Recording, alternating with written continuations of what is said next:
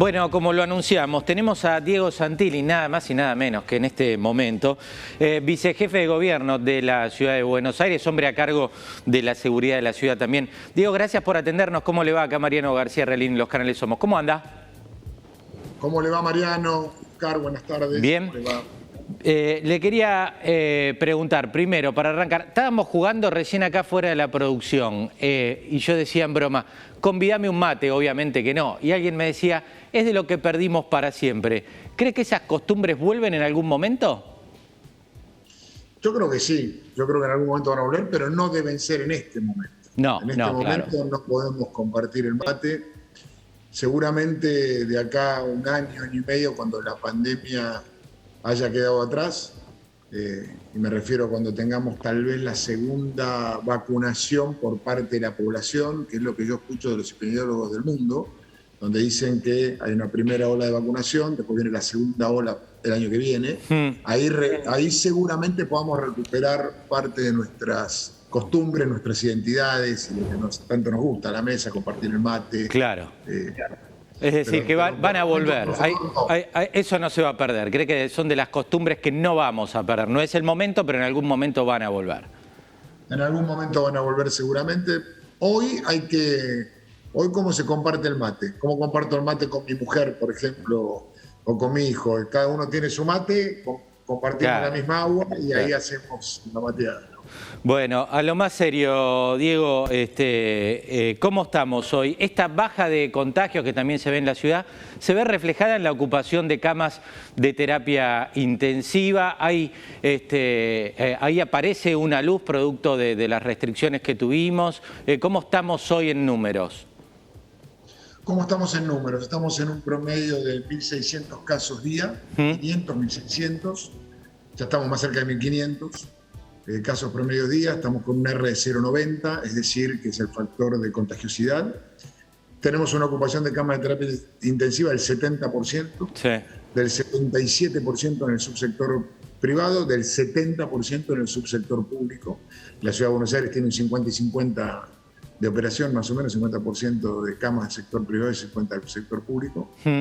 Eh, eh, nos permite decir que venimos en franco descenso de, por, más de tres semanas, pero que no nos podemos descuidar. Eh, que claramente los nueve días de aislamiento ayudaron cuando marca cuando la curva viene descendiendo y le pusiste nueve días de aislamiento, la curva definitivamente generó una pico la baja, pero bueno, pero eh, está la variable delta, están otras variables de vacunas, o perdón, de vacunas, otras variables de, de, virus de cepa, que es más complicado, que hay que tener cuidado. Hmm. Nosotros estamos en el 38% de la población con al menos una dosis de vacuna, eso es muy importante. 38% de la población con al menos una dosis, 10% de la población con dos dosis, es un paso importante. Nuestro objetivo era llegar al 40% de personas vacunadas con al menos una dosis antes del fin de esta semana.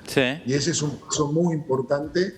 Eh, para que después, 15 días después, recordemos que biológicamente las vacunas hacen efecto 15 días después, nosotros tengamos una cierta, un cierto volumen de la población vacunada como el resto del mundo. Ahora hay que ver cómo impacta el invierno y las nuevas cepas. ¿Y no preocupa, Diego, ahora lo que se está viendo estos primeros días de los nuevos permisos, se relajaron las restricciones, el nivel de circulación, que ustedes lo siguen con mucha estadística, eh, que se pueda disparar otra vez y tengamos que ir a un nuevo cierre o eso ya no se contempla de volver a restricciones más duras si los casos aumentan?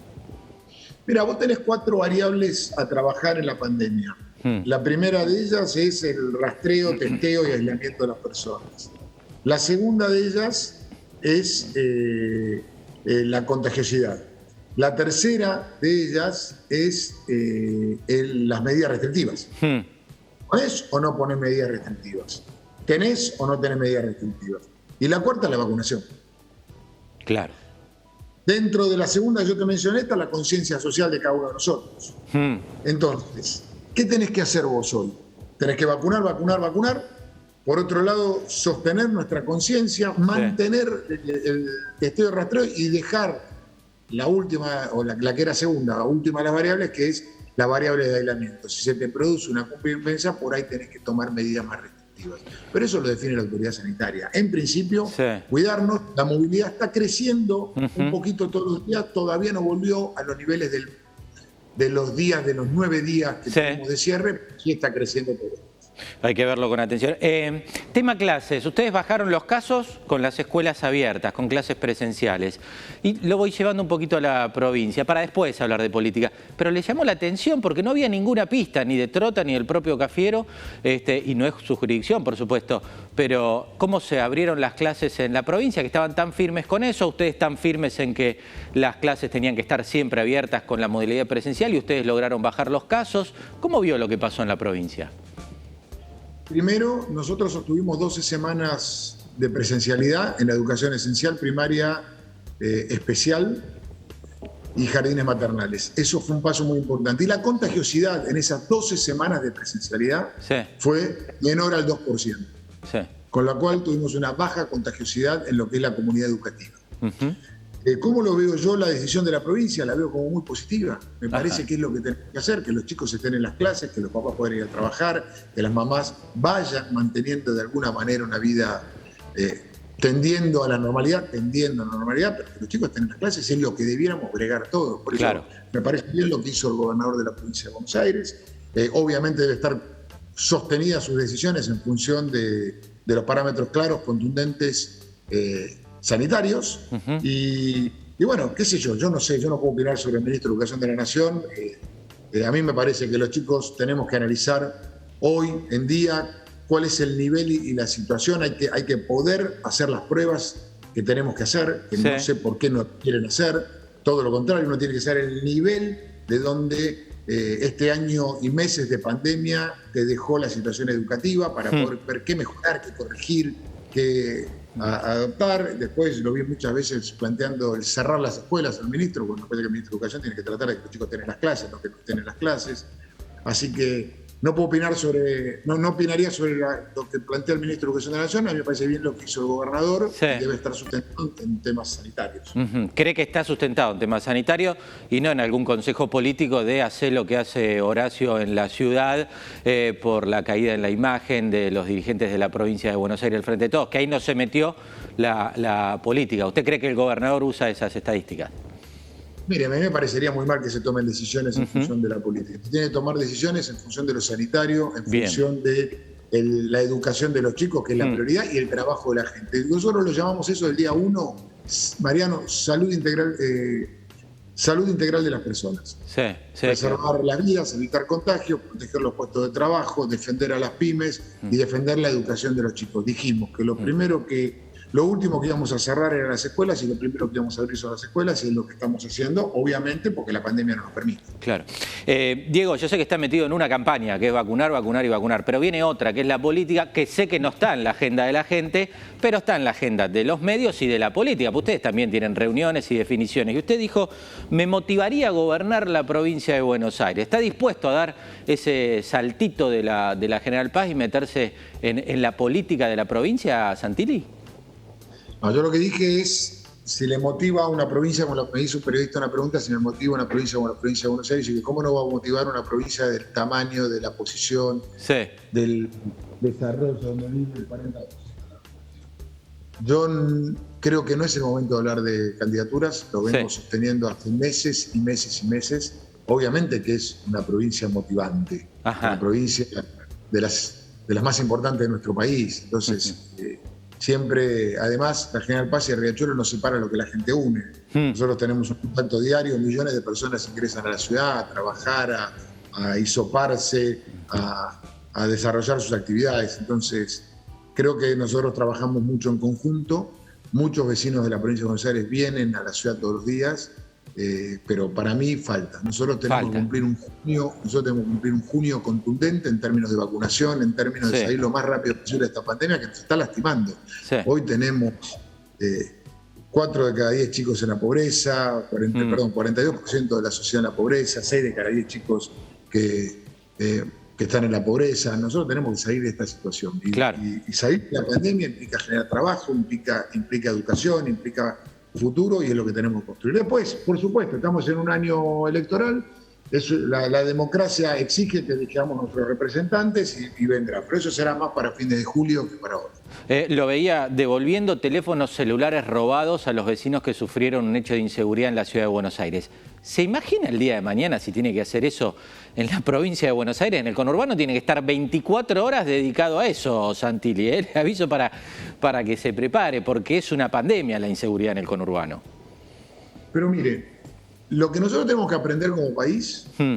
es, primero, si alguien comete un delito, tiene que pagar sus consecuencias. Sí. El delincuente puesto a disposición de la justicia y cumpliendo su condena. Hmm. Pero por el otro lado, devolverle a la persona que sufrió la angustia, el momento traumático, sus pertenencias. Que hmm. cuando uno habla de un celular, está hablando de sus imágenes, su vida. Yo hoy, ¿vos dónde guardas tus imágenes de tu familia? Yo las guardo en el teléfono. Teléfono. Si tú robas el teléfono, lo que me está sacando, eh, más allá de lo material que te duele y te lastima, es tu vida, son tus fotos de tus hijos, el ver crecer a tus hijos. Es espantoso, es casi algo eh, más que violento para mí. Hmm. Y además te estamos devolviendo las motos ahora. Las motos, lo vi.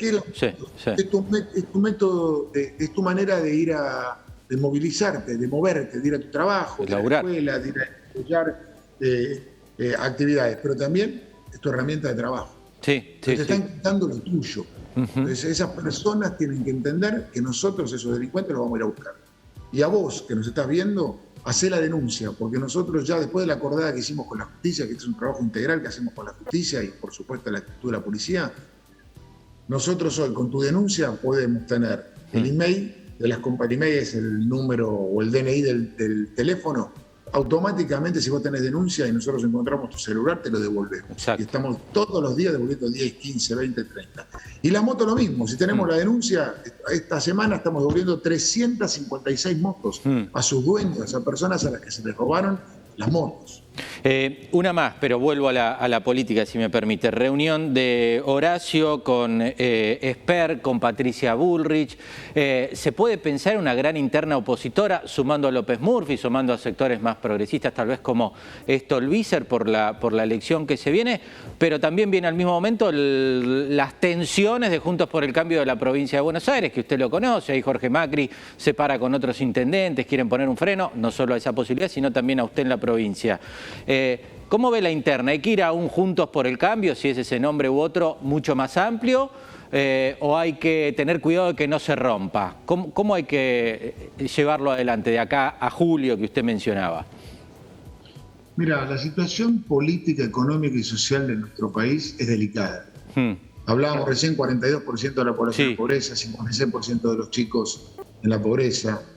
No da para políticas confrontativas para divisiones, para peleas. ¿Sabes para qué da? A ver. Da para política constructiva. Da para tener, en, todo caso, adversarios a los que eh, ganarles con nuevas ideas, propuestas. Hmm. Y lo mismo tenemos que hacer en el espacio. Cuando vos me hablas de Sper, López Murphy, nosotros tenemos que ir sumando. Así hemos hecho casi toda nuestra vida.